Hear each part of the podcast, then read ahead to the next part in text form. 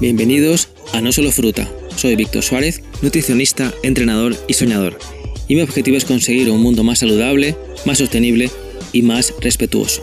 Por eso, en este podcast hablaré sobre salud y deporte, cómo simplificarnos la vida, cómo ser más felices y compartiré pequeñas reflexiones para mejorar nuestra vida y la de los demás. Un fuerte abrazo y que la salud esté contigo.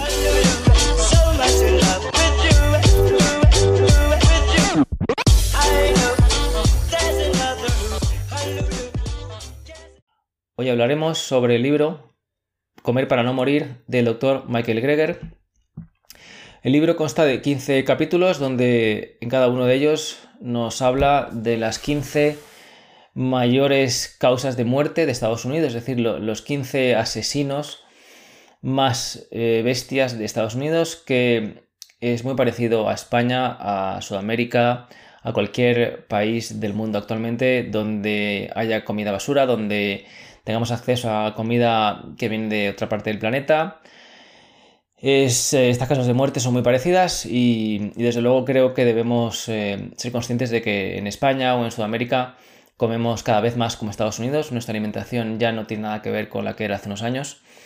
La dieta mediterránea ya no es la que era. La, dieta, mediterránea original era unos aproximadamente 95-97% vegetal y actualmente pues es prácticamente al revés. Los alimentos vegetales ocupan una pequeña parte del plato, con lo cual nuestra alimentación, como digo, se parece más a la de los estadounidenses y, bueno, pues en este caso Michael Greger, como digo, repasa en estos 15 capítulos, uno por uno, las causas de muerte de, de allí. Y vamos a ir viendo, vamos a ver cuáles son y también qué nos recomienda hacer Michael Greger según el, bueno, pues en este caso, los mayores asesinos del planeta, que, son enfermedades sobre todo cardiovasculares, ya veremos algunas de ellas, y también otro tipo de enfermedades que todo el mundo conoce a alguien que se ha muerto por desgracia por esto, a un familiar, a una amistad. Así que bueno, en este caso, como digo, eh, son las 15 mayores causas de muerte de Estados Unidos.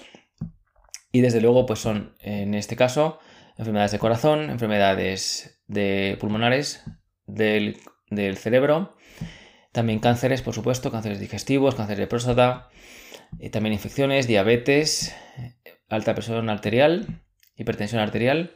También tenemos enfermedades eh, del hígado, por supuesto los riñones, cánceres eh, de sangre, leucemias, cánceres de mama. También tenemos cáncer de próstata, de ovarios, de mama y también tenemos Parkinson y Alzheimer. Bueno, pues eh, Michael Greger empieza, empieza hablando sobre todo de la importancia que tiene una buena alimentación. Él hace mucho hincapié en lo que él llama su docena diaria, que hemos hablado de ella precisamente la semana pasada. Si os perdisteis el directo de la docena diaria de Michael Greger, os recomiendo el que hice la semana pasada, donde hablé precisamente de lo que él recomienda como los 12 básicos para una buena alimentación, que desde luego creo que, es un buen punto de partida. Es un buen punto de partida. Rápidamente resumo la docena diaria de Michael Greger que él nos dice, y yo desde luego doy fe de ello. Si comemos estos 12 alimentos todos los días, estaremos mm, prácticamente saludables el resto de nuestra vida. Y él nos habla de comer eh, legumbres, frutos rojos, lo que son bayas, eh, tipo moras, arándanos, grosellas, también nos habla de comer, por supuesto, más fruta, alimentos de la familia de las crucíferas, que son las coles, las col rizada, brócoli, coliflor, colchina, la famosa cale. También nos habla de tomar hojas verdes, otro tipo de vegetales, tipo zanahoria, remolacha, espárragos. También comenta, por supuesto, las semillas de lino, una fuente fantástica de nutrientes, de omega 3, también de muchísima fibra. Y, por supuesto, los frutos secos, también nos habla mucho de las especias, sobre todo de la cúrcuma, que ya veremos cómo la nombra muchas veces en el libro, ya que está científicamente comprobado que tiene unos efectos antiinflamatorios muy potentes. La cúrcuma. También nos habla en su docena diaria de los granos, de los granos enteros. ¿vale? Es decir, pues eh, él nos habla desde trigo sarraceno hasta maíz, arroz integral. Y por supuesto, tomar o beber agua todos los días, por lo menos 5 vasos o 6 o 7 todos los días. Y otro, otro punto más de su cena diaria, otro punto más, es el deporte. Recomienda hacer aproximadamente 90 minutos de deporte todos los días, de deporte moderado, 90 minutos, o 45 de deporte vigoroso, que te deje sin inspiración bastantes veces durante ese entrenamiento. Bueno, pues voy a resumir eh, lo mejor posible, espero que os sirva, el libro de Comer para no morir de Dr. Michael Greger. Nos habla sobre todo de que las comidas deben ser con alimentos con muchos colores. Sabemos que los colores son los antioxidantes que tienen las comidas y cuanto más color tiene un alimento, más antioxidantes tiene. ¿Vale? Por ejemplo, ajo y cebolla no tienen mucho antioxidante, tienen otros nutrientes, por supuesto que sí, pero no tienen, por ejemplo, antioxidantes, ¿vale? Pues eso nos habla él de comer alimentos de color verde oscuro, ¿vale? O también nos habla de alimentos eh, rojos, naranjas, amarillos, ¿ves? El tomate, mandarina naranja, limones. Y pues por supuesto también tenemos el maíz e incluso tenemos, nos habla de la quinoa y es, curioso cómo la quinoa roja tiene más antioxidantes que la quinoa blanca, por ejemplo, así que en la quinoa roja nos llevamos, además de los nutrientes fantásticos que tiene la quinoa, nos llevamos también un extra de antioxidantes. También nos habla del brócoli. Para él el brócoli es uno de los alimentos más potentes que hay, así que yo recomiendo que lo incluyas en vuestra alimentación. El brócoli es fantástico para un montón de dolencias, está comprobadísimo el, efecto que tiene, por ejemplo, también en células cancerosas, donde se ha visto que, bueno, pues que las ataca bastante bien y que desde luego es un alimento muy potente. Por ejemplo, el brócoli se puede tomar en, pues, en su forma habitual o también en germinados. El germinado de brócoli también es un alimento potentísimo. Luego, alimentos que se ha visto científicamente que son antitumorales y que luchan bastante bien contra las células cancerígenas, como digo, el brócoli, las legumbres, las hojas verdes, las bayas, los frutos rojos, es decir, como he comentado antes, las moras, frambuesas, em, grosellas y demás. Y también el té verde, también se ha visto que tiene propiedades em, que luchan bastante bien contra las células tumorales, así que también podemos incluir el té verde en nuestro día a día.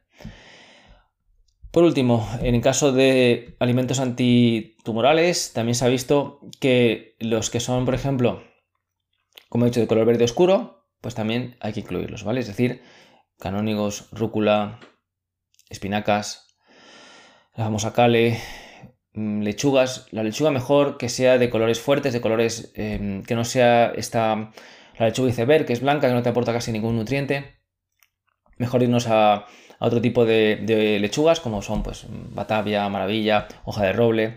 Son otras variedades que son muchísimo más nutritivas que la, que la típica de, ¿no? de la... Se me acaba de ir el nombre, pero bueno, de la típica mm, eh, iceberg, iceberg.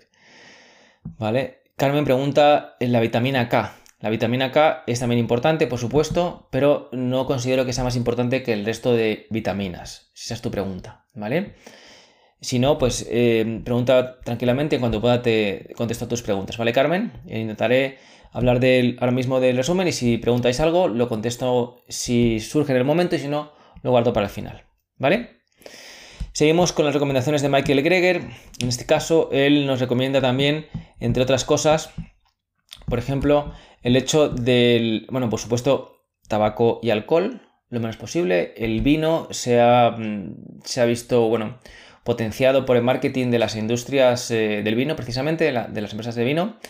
Y por supuesto, eh, el vino, lo bueno que tiene el vino, se sabe ya perfectamente, es por la piel de las uvas rojas con las que se hace ese vino. El vino, el que se ha visto que tiene efectos positivos en, nuestra salud, es el vino, ese vino rojo, el vino de color rojo.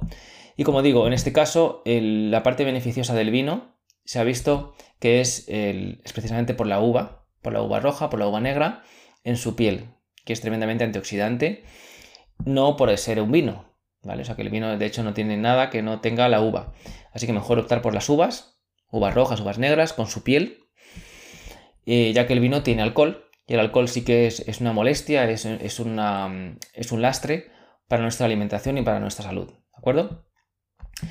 Luego también, eh, bueno, pues aporta muchos datos muy interesantes el libro. Y de hecho, es curioso como, habla bastante, bastante, de una manera muy ferviente, de cómo, de cómo los, médicos, por ejemplo, no desconocen cómo una buena alimentación puede revertir, puede frenar eh, un montón de enfermedades actualmente concebidas o, que se cree que son crónicas. Y desde luego él, mejor que nadie, ha visto cómo miles de pacientes han, conseguido detener la progresión de enfermedades consideradas crónicas, como hipertensión, diabetes tipo 2 y demás. E incluso se ha visto como pues en algunos casos, en, algunos casos más que, más que uno o dos, es decir, bastantes casos, se ha visto como incluso se revertía enfermedades cardiovasculares que, realmente pues eh, muchísima gente morirá de ellas eh, hoy, mañana dentro de 20 años. Y una buena alimentación con alto contenido en alimentos de origen vegetal, integrales 100% siempre, y mejor aún 100% vegetal. Al fin y al cabo, los productos animales, como comenta Michael Gregg en su libro, lo único que nos aportan son grasas saturadas en exceso, nos aportan también colesterol que tampoco necesitamos. El pescado, como aquí también tengo apuntado, él habla mucho también del, tema de los, de los pescados. Y desde luego no es un alimento recomendable actualmente, ya que contiene muchísimos metales pesados. De hecho, cuando una mujer está embarazada no se le recomienda comer precisamente pescados porque esos metales pesados pasan directamente al feto y pueden provocar, entre otras cosas, malformaciones. Pero lo curioso es que no entendemos que eso es así, pero que no entendemos que cuando eres adulto igualmente esos metales pesados te afectan negativamente. Y desde luego no hay ningún alimento, como siempre digo en la consulta, que tenga algo que esté exclusivamente en ese alimento. Es decir, no hay ningún alimento imprescindible en nuestra vida, absolutamente ninguno. ¿Vale? Cuando alguien dice, por ejemplo, es que si no comes tal, te vas a morir, te va a faltar de todo. O si no comes no sé qué, también te va a faltar de todo. Eso es falso. Por supuesto que es falso, ya que como digo, no hay ningún alimento imprescindible en nuestra vida. Absolutamente ningún alimento. ¿De acuerdo? El pescado no tiene nada que no esté en los frutos secos, que no esté en las semillas de lino. Y de una manera muchísimo mejor, con un extra de fibra que ya quisiera tener el pescado o cualquier producto animal que no tiene absolutamente nada de fibra. Tiene una carencia de fibra porque es así. La definición de la fibra es que es parte del tejido de los vegetales. Ningún producto animal ni derivado tiene fibra. Y esta estadística que voy a deciros ahora mismo es de España, no es de Estados Unidos ni de Filipinas, es de España. El 92%, lo podéis buscar, de la población española, el 92% de la población española no llega al mínimo de fibra recomendado. Al mínimo. Que el mínimo, desde luego, es un número mm, de broma. O sea, ni siquiera es lo recomendado. Lo recomendado está lo mínimo y luego lo recomendado. Pues en lo mínimo el 92% de la población no llega. Es decir, únicamente llegamos al 8%, perdón, al mínimo recomendado de fibra, el 8% o menos. Seguramente hay gente que esté ahí de milagro, no sé por qué. Pero es un dato muy preocupante y desde luego no entendemos que, que en el mundo vegetal está la fibra que necesitamos, sin ningún problema. ¿Qué más? También nos habla, por ejemplo, del tema de los lácteos, cómo provoca en gran parte de la población de seres humanos un problema de digestión, es decir, problema, problemas digestivos eh, por el tema de la lactosa, ya que la lactasa, que es precisamente la enzima necesaria para mm, utilizar o destruir y luego poder utilizar la lactosa, cuando somos adultos la dejamos de producir, es decir, la dejamos, únicamente la producimos de bebés cuando estamos amamantando, pero luego cuando dejamos de amamantar de, ya dejamos de producir esa, enzima porque no necesitamos beber leche de nadie de ninguna, de ninguna otra madre cuando somos adultos y por supuesto de ninguna otra madre de otra especie. es lo más absurdo que hay el beber leche de vaca o de cebra o de jirafa o de leona, ya que las necesidades que tenemos de una leche de una madre y encima de otra especie son absolutamente cero. Así que como digo, pues gran parte de la población experimenta problemas digestivos por el tema de la lactosa, que eh, bueno, pues tampoco necesitamos tener esos problemas y por supuesto, también nos habla, por ejemplo, de, las, eh, de los crustáceos, de las, de las comidas de mar, que nos habla que tienen bastante mercurio también. Actualmente ya sabéis que es raro encontrar algo del mar que no esté contaminado por mercurio, por arsénico, por plomo u otros metales pesados, porque bueno, están los mares tremendamente contaminados. Y además se ha visto estos últimos años como también contienen microplásticos, es decir, pequeñas partículas de plástico en sus cuerpos de estos animales y por supuesto cuando los comemos tenemos también nosotros esa parte de microplásticos en nosotros, con lo cual es como que al final el, cuerpo, la naturaleza nos devuelve, ¿no? Nos da una bofetada de vuelta de lo mal que la tratamos, pues evidentemente ella se, ella se tiene que defender y nos devuelve la bofetada en forma de microplásticos, de metales pesados en, animales que, si los comemos, por supuesto que vamos a acabar eh, peor que si comiéramos alimentos vegetales, saludables y con todas sus partes. Seguimos también con un poquito más sobre el libro, que en este caso, bueno, pues eh, vamos a ver aquí, tengo una cosa muy interesante, que esto no es mío, esto lo he encontrado por internet, y es la cantidad de veces que, que Michael Greger nombra determinados alimentos. Me ha parecido interesantísimo y desde luego lo voy a incluir también en mi resumen, ya que, ya que me parece genial cómo, esta página, como digo, ha, hecho este trabajo de extraer las palabras de, las que más habla en el libro Michael Greger. El, top 10, o sea, en su, en su, top 10, las tres primeras, las, que más habla en el libro es el agua, el número uno, el agua. En segundo lugar, la cúrcuma. Fantástica, incluirla en todas vuestras comidas que podáis, la cúrcuma. Y tercer lugar, el brócoli. Como recomendación para la cúrcuma, que no habla, de, no habla de eso en el libro, pero luego en su página sí que tiene vídeos sobre ello, Michael Greger, tenemos, em, como digo, Michael Greger habla de, incluir en sus vídeos un poquito de pimienta, pimienta molida en, cuando comamos cúrcuma, que a la vez de en la misma ingesta, cúrcuma y pimienta, maximizamos el, uso o la asimilación por nuestro cuerpo, la asimilación de la cúrcuma. ¿De acuerdo? Luego también nos habla en cuanto a legumbres, habla en primer lugar de las lentejas, habla muchísimo de las lentejas, también habla mucho del miso y también habla muchísimo de los garbanzos. Seguimos, frutos del, frutos del bosque. Vamos a frutos del bosque, también las famosas bayas. Habla en primer lugar de los arándanos rojos, en segundo lugar las fresas y en tercer lugar los arándanos azules. Luego tenemos otras frutas. Otras frutas que las que más nombra en el libro Michael Greger son tres y son las manzanas, en este orden, las manzanas en primer lugar, segundo lugar los dátiles y tercer lugar las naranjas. Seguimos. Em, ¿Qué tal Ariadna? Buenas noches. Zazu, ¿qué tal? Seguimos en las verduras crucíferas, de la familia de las crucíferas. Habla de lo que más habla en el libro Michael Greger es de la col rizada, de la famosa col rizada, la famosa cale. En segundo lugar, de las espinacas. Y tercer. Ah, perdón, perdón, me he liado. col Y tercer lugar, la col. Simplemente la col a secas, que también habla de ella en el libro. Siguiente lugar, las verduras. Las verduras habla mm, de primer lugar de la famosa col rizada, otra vez, la col rizada aquí aparece en primer lugar. Segundo lugar, espinacas. Y tercer lugar, la rúcula. Luego, lo que él llama también otras verduras, habla en primer lugar de las setas, habla muy bien de las setas, ¿vale? Hay muchísimos capítulos que habla de las setas, así que empezar a incluirlas, ya que como él dice, no, no es un alimento ni vegetal ni animal, es un alimento del mundo, del mundo de, los hongos, del mundo fungi que se llama, y, y, desde luego aporta nutrientes que no están en ningún otro vegetal, ¿vale? O sea, que antes decíamos que no hay ningún alimento imprescindible, eso es cierto, y desde luego, si no comemos setas, seguramente si comemos de lo otro fantásticamente, estaremos muy bien. Pero incluir setas es como incluir también unos nutrientes que de otra manera es más complicado, incluso imposible de obtener. Así que setas incluimos. Champiñones, portobelo, shiitake, seta ostra, la que más nos guste, fantástico. ¿Vale? Y una curiosidad, una curiosidad buenísima del libro que me, que me, que me llamó la atención bastante, y es que los champiñones, los champiñones blancos, las famosas setas blanquitas, estas que son pequeñitas, si las dejáramos crecer, son las famosas portobelo. No lo sabía, a lo mejor hay gente que lo sabe, pero yo desde luego lo desconocía por completo y me llama muchísimo la atención saber que los, la portobelo grande, esta que se vende en sitios y son bastante caras, las pequeñitas son los, los champiñones blanquitos. Así que bueno, como curiosidad. Segundo puesto en las otras verduras que él llama los tomates. Después de las setas vienen los tomates. Y tercer lugar, los pimientos.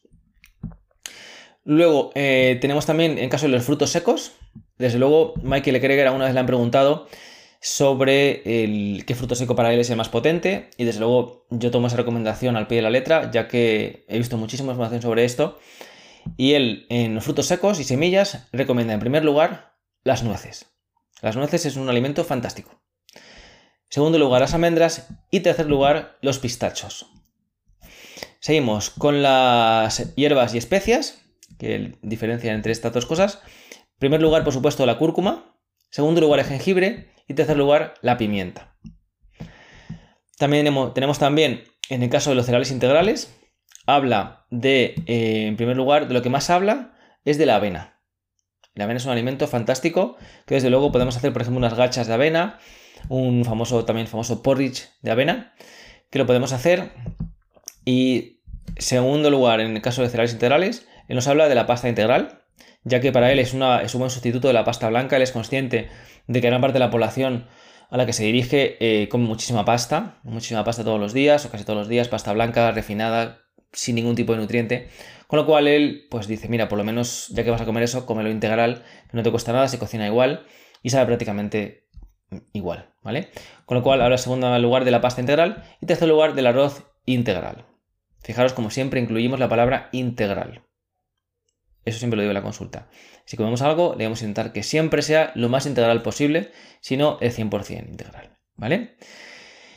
Y por último, habla de las bebidas, habla de lo que se llama la, parte de las bebidas, nos habla en primer lugar del agua, en segundo lugar del café, curiosamente habla del café, él recomienda café siempre filtrado en, papel, ¿vale? Y mejor si está descafeinado, para coger la parte positiva del café, pero sin la parte negativa, que sería la cafeína. Y luego tenemos en tercer lugar el té verde. El té verde también es un alimento que tiene muchos antioxidantes y está muy comprobado los beneficios que tiene. ¿Vale? Además de, esta docena diaria que la acabo de repasar porque es, realmente lo que más, de lo que más habla en el libro, la va dividiendo según el capítulo de la, enfermedad que está, que está hablando en el libro, ¿vale? Pero desde luego, eh, bueno, pues es muy interesante esta parte. Y él además añade eh, unos suplementos a la, parte de alimentación. Suplementos que son, por ejemplo, la vitamina B12. Ya sabéis que si comemos de manera saludable, es decir, no incluimos alimentos animales ni derivados, debemos consumir B12, ya que esa B12 que suplementaban a los animales hay que tomarla directamente. También nos habla de la vitamina D, la vitamina D de dedo, que es la del sol, que ya hemos hablado muchísimo de ella en los directos y también en la consulta hablo muchísimo de ella. La fuente mejor, la mejor fuente, perdón, es el sol, por supuesto, 20 minutos media hora todos los días, con la menor ropa posible, sin protección. Y, em, o si no, un suplemento de vitamina D2, que la vitamina D2 sería la, vitamina de origen vegetal, o la vitamina D3 de origen vegetal, porque la vitamina D3 puede ser de origen vegetal o de origen animal. Así que fijaros en eso para que, en este caso, la vitamina D3, la animal, se utiliza, se saca a partir de explotar a las ovejas Así que mejor optar por la que viene de los líquenes, que es la vitamina D3 de origen vegetal, o si no, la vitamina D2 directamente, que esa, por supuesto, viene siempre de origen vegetal, ¿vale? También nos habla del yodo. El yodo es un, nutriente que estoy últimamente escuchando muchísimo sobre ello. Ya sabéis que yo estoy en constante actualización sobre temas de nutrición y de vida sana y de, vida saludable. Y escucho, bueno, pues varios podcasts sobre ello y, desde luego el yodo, como digo, se habla mucho últimamente de él y desde luego estamos cada vez con más casos de gente con problemas de tiroides y desde luego esto tiene que ver mucho con el tema del yodo. Así que recomiendo eh, tomar, por ejemplo, algas, mejor ecológicas, ¿vale? Pues alga nori, wakame, arame, kombu, cualquiera que nos guste, prácticamente todos los días en nuestras comidas, cuando nos acordemos. Y si no, un suplemento de yodo tampoco nos vendría mal para tener el yodo a un buen nivel. Y por último, el último suplemento que nos recomienda Michael Greger es el famoso omega 3, eh, lo que él llama omega 3 de cadena larga, que eh, sí que es verdad que comiendo una, alimentación muy saludable, con un intestino bastante eficiente, bastante limpio, podemos eh, conseguir omega 3 que necesitamos a partir de los frutos secos, a partir de las semillas de lino, fantásticas. Si no, podemos tomar un suplemento de omega 3 de origen vegetal que se hace a base de algas, que para estar seguros de que estamos consumiendo el omega 3 que necesitamos. ¿De acuerdo?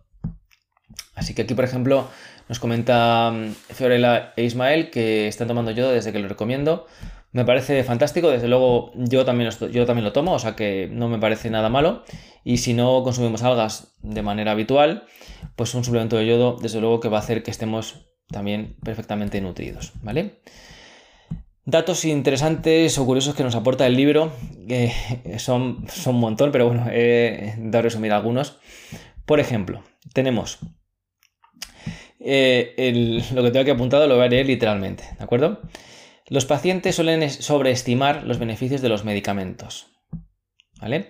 Los médicos dudan, a decir verdad, ya que ningún paciente tomaría un medicamento que solo tiene un 5% de posibilidades de éxito. Recordemos que las grandes farmacéuticas gastan muchísimo dinero en publicidad. Hacen publicidad de sus medicamentos y no de cambios de alimentación, por supuesto. ¿Vale?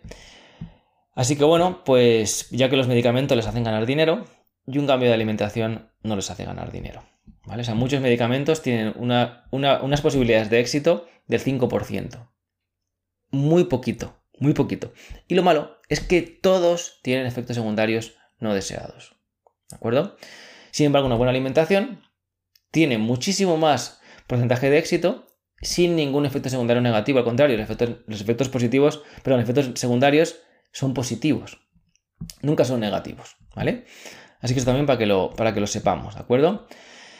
Luego, eh, también nos habla cómo la, influencia que tiene la industria a la hora de hacer los eslóganes o incluso las recomendaciones oficiales de, pues eso, de Estados Unidos o de España, donde el, el, mensaje, es que quiero, porque es muy curioso, nos habla de, el, o sea, nos dice, ¿no? Los, los lobbies de la industria láctea y cárnica han conseguido que las recomendaciones nos digan come más verduras, pero no te van a decir come menos carne.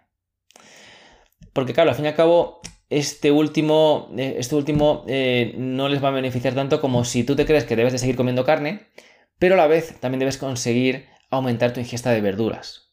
¿Vale? Por eso oímos come más verduras y no escuchamos lo de come menos carne. Pero bueno, eh, aquí también nos comenta Ariadna alguna marca de yodo recomendada.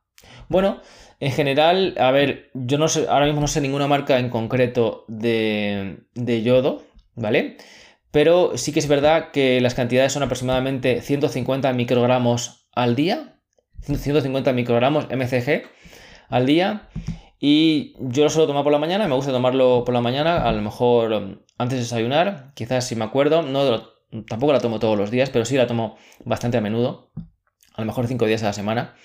La tomo antes de desayunar, a lo mejor, o quizás, eh, no sé, después de desayunar. Pero bueno, intento que sea por la mañana, que es donde eh, mi cuerpo está como más receptivo de nutrientes y está más abierto a estas cosas, así que intento tomarlo por la mañana. O sea, yo siempre enfoco la comida como de la siguiente manera. Intento que lo más saludable venga por la mañana y luego a lo largo del día quizás hay alguna cosa que no está saludable, me la intento comer un poquito más tarde, ¿vale? Es un poco mi filosofía Después de haber leído bastante también sobre el tema del higienismo, quien lo conozca, pues eh, ya sabe lo que es. Si no, recomiendo que también busquéis un poquito sobre el tema del higienismo, que es una visión un poquito más allá de lo que es una alimentación y lo que es un estilo de vida. Es una cosa que para mí también me, gusta mucho, ¿no? Una persona que sigue mucho, por ejemplo, el higienismo, es el famoso Carmelo Vizcarra, que también recomiendo que lo busquéis, Carmelo con K, Carmelo Vizcarra, es un médico fantástico que, bueno, pues eh, me gusta mucho también lo que cuenta. Sal, tal cual, para el tema del yodo, la sal. Bueno, pues la sal se, efectivamente se le añade yodo, porque como todo el mundo come sal, pues a menos que también tengamos una parte de yodo. Yo no recomiendo esa fuente de yodo, ya que sabemos que puede provocarnos hipertensión, el exceso de sal. Así que no recomiendo la sal de mesa, sal yodada de mesa como fuente de yodo saludable, ¿vale? Así que bueno, mejor un suplemento de yodo o quizás algas también, ¿vale? Más preguntas si tenéis, vamos también ir, podemos ir yendo por ellas y si no, pues sigo un poquito también con el libro que tengo aquí más cositas apuntadas.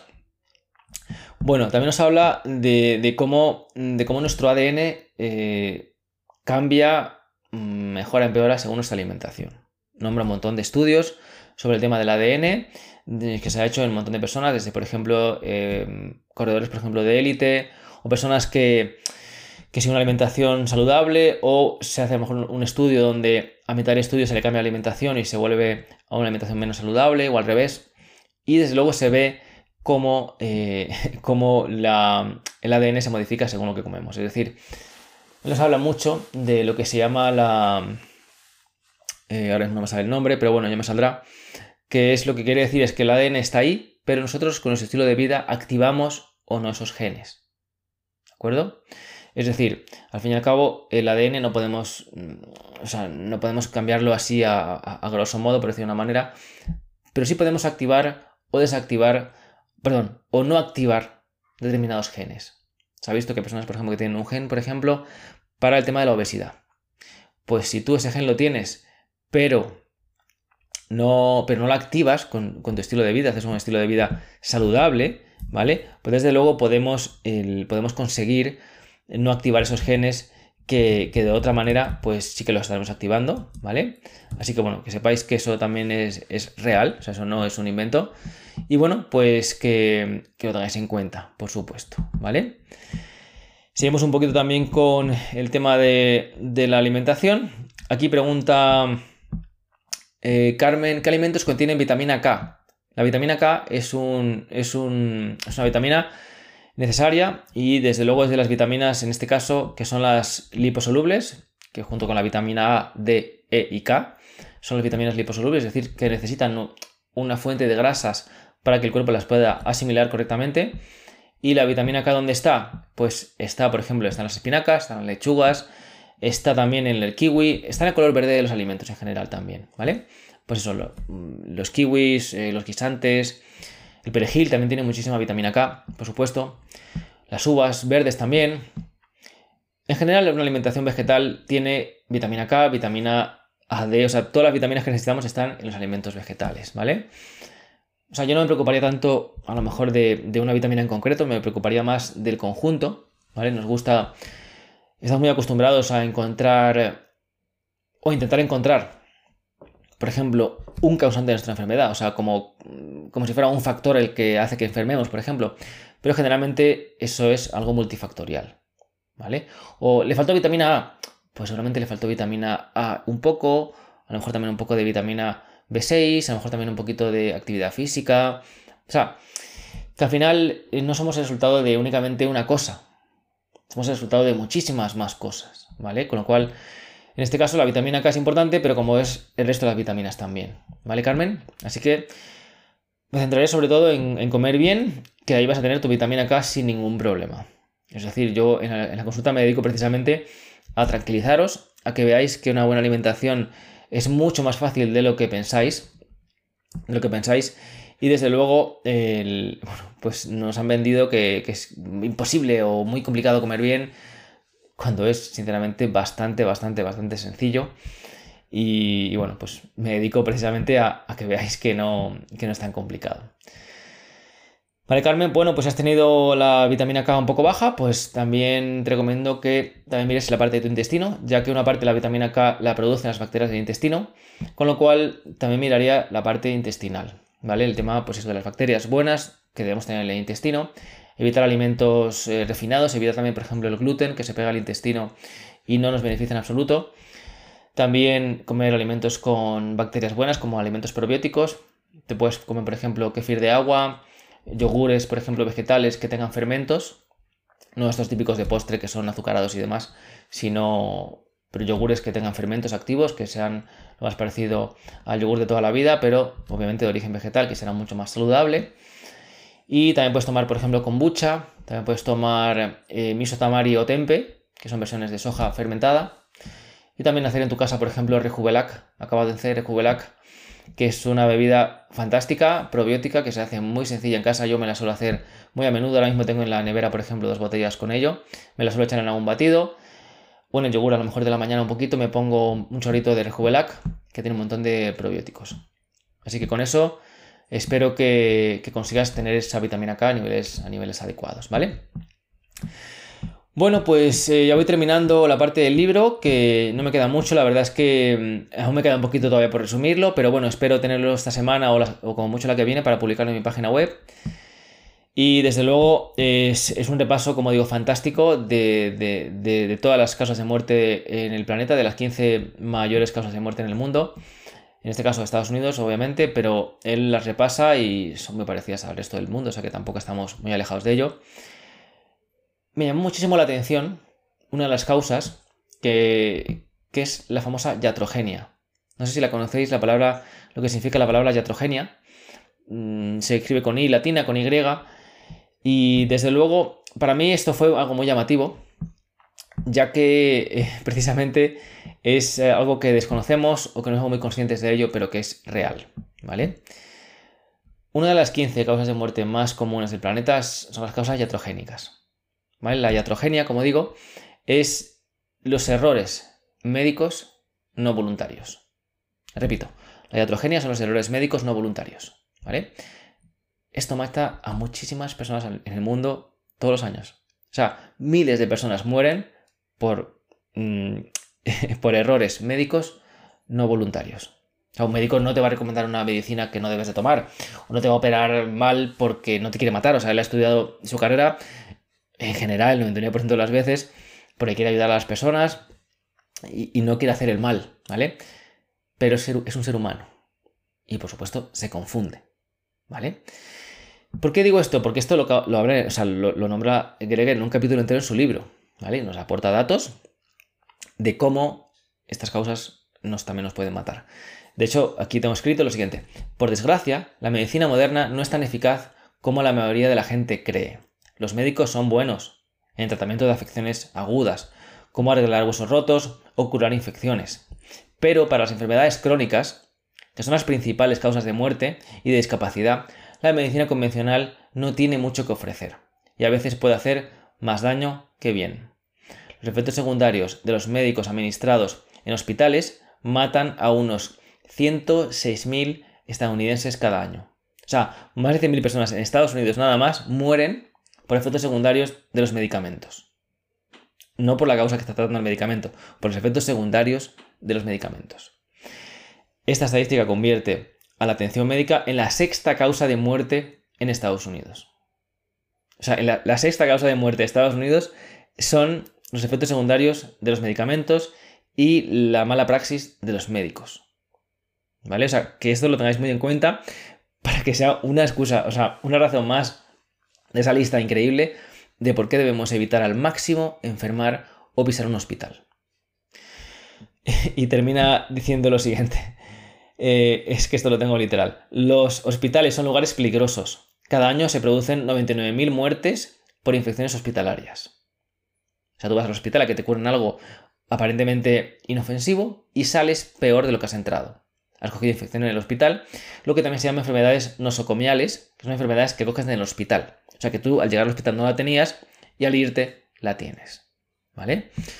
Por supuesto, también incluimos en este caso, que no, todavía no acabo de redactarlo, la cantidad de veces que los médicos al operarte, al hacer una higiene no adecuada o precisamente porque a lo mejor en el ambiente hay determinados patógenos, pues hace que precisamente enfermemos o tengamos infecciones en esa operación, que en esa cirugía que nos han hecho los médicos, ¿no?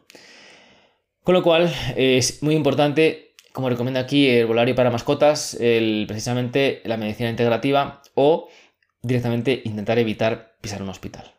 O sea, lo mejor sería que estemos saludables y que no debamos de pisar ningún hospital ni que nos dejemos a las manos de los médicos, ¿no?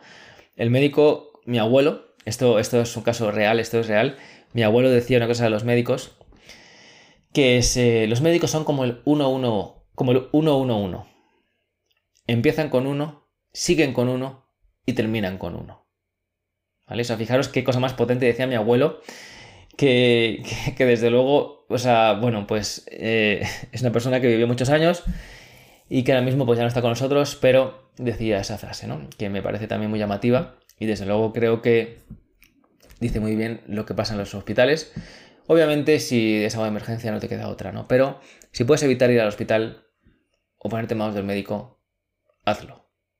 Porque generalmente lo que te va a curar no está en la farmacia, está en tu nevera.